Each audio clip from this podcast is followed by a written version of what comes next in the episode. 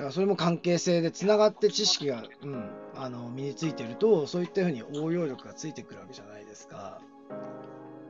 はいはい、そこの部分ってやっぱりすごくね今の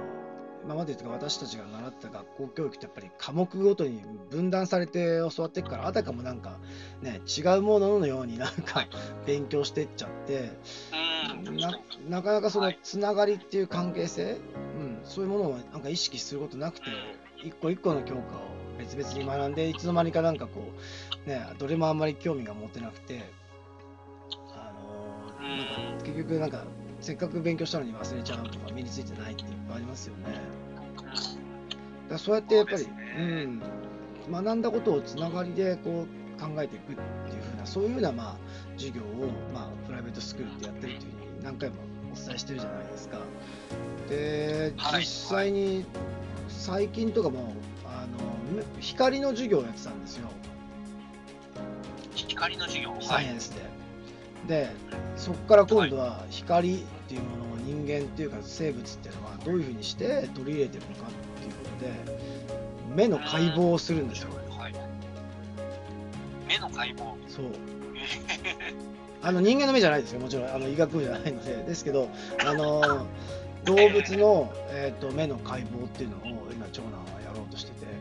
でそこの授業っていうのもサイエンスの中でその光の授業ってどっちかっていうと、まあ、日本でいうと物理の授業ですよね。でそこの部分の授業で、まあ、一応光の屈折とかそういうのってレンズとかそういうので学ぶわけじゃないですか。あとスペクトラムとかで虹とかそういうのが。だとしたらじゃあその機能っていうのは実は生物の中にも入ってるわけですよね。目の中それを実際に解剖することによって その、ね、生物の中ではそのレンズとかそういうのが実際にどういうふうにして取り入れられていてでそのレンズから入ってきて屈折した光をどこの部分で受けてとかっていうのを身につけることによって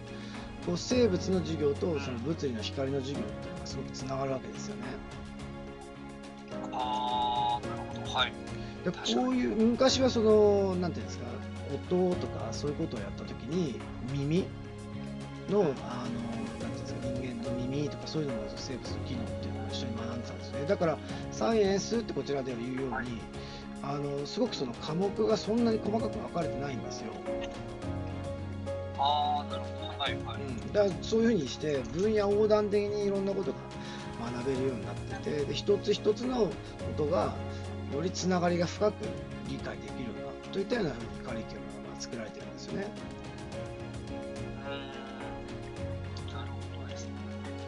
的っていうのはねまさに真逆ですよね。そう。でまあ前々回とかもうちょっと前にお伝えしたので娘の今学校っていうのはまだエジプトを全部やってるんですよ。もうあの、まあ、歴史も地理も美術もデザインも英語も全部あのエジプトっていう一つの分野をいろんな角度からそういうふうに学んでるっていうふうにお伝えしましたよね。はいで今はあのもうエジプトのやっぱり授業が進んできてファラオの授業の中でもやっぱツタンカーメンとかそういう部分のちょっともうちょっと時代が進んできてるんですよね。でその中で今度はツタンカーメンのそのデスマスクっていうものについてあの今度自分たちで作るっていうふうに言ってるんですよ。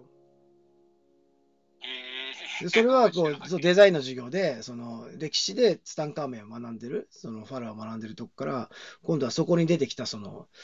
彼らみたいな王様っていうのは亡くなる時にこういろんなマスクが用意されたじゃないですか。はい。あれをもう自分たちでまたデザインしてあの作っていくっていうそういうふうな授業になってるらしいんですよね。だから前もおっしゃった通りいろんな先生がチームを組んであらゆる角度でそのエジプトっていうものについて今学んでるんですよね。だからすごくあの子供たちにしてみてもいろんな角度であの一つの事柄を掘り下げられるのでやっぱりとても素晴らしいあの環境にあるのかな、学びとしてはっていうふうに感じてますんだよね。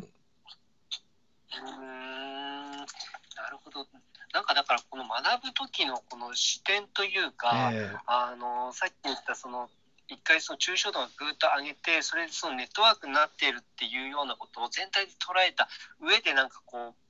細かいところ具体に行ったりとか、まあ、さっき言ったみたいにそのジャンルっていうところで、はい、えーと、細かいところを学ぶっていうことはもちろん大事だと思うんですけれどもそれをなんかこう横断的にこうもうちょっと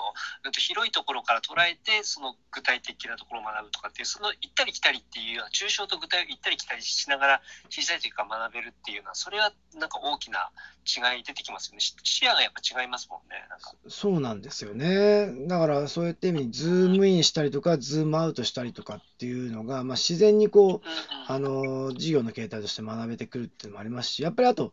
あの一つのことをいろんな角度から掘り下げていくことっていうのが実はすごく面白いんだよ興味深いんだよ楽しいんだよっていうそういう好奇心にも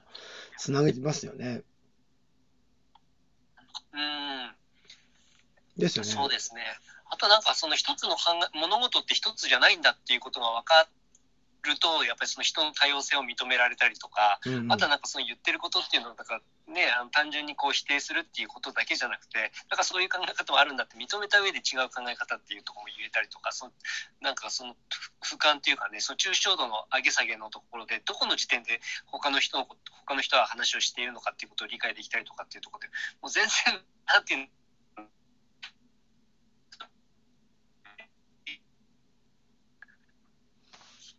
あ、あ切れちゃった大丈夫ですか？聞こえますか？あ、大丈夫です。はい。はい、あ、今切れちゃいました。すみません。うん。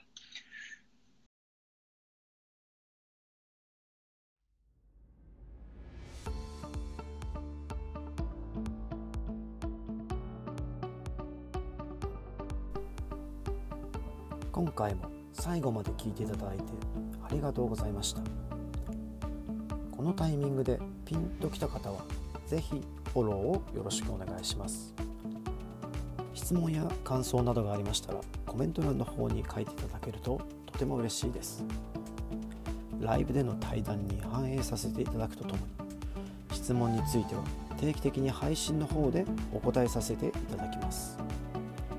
では次回の放送でまたお会いしましょう。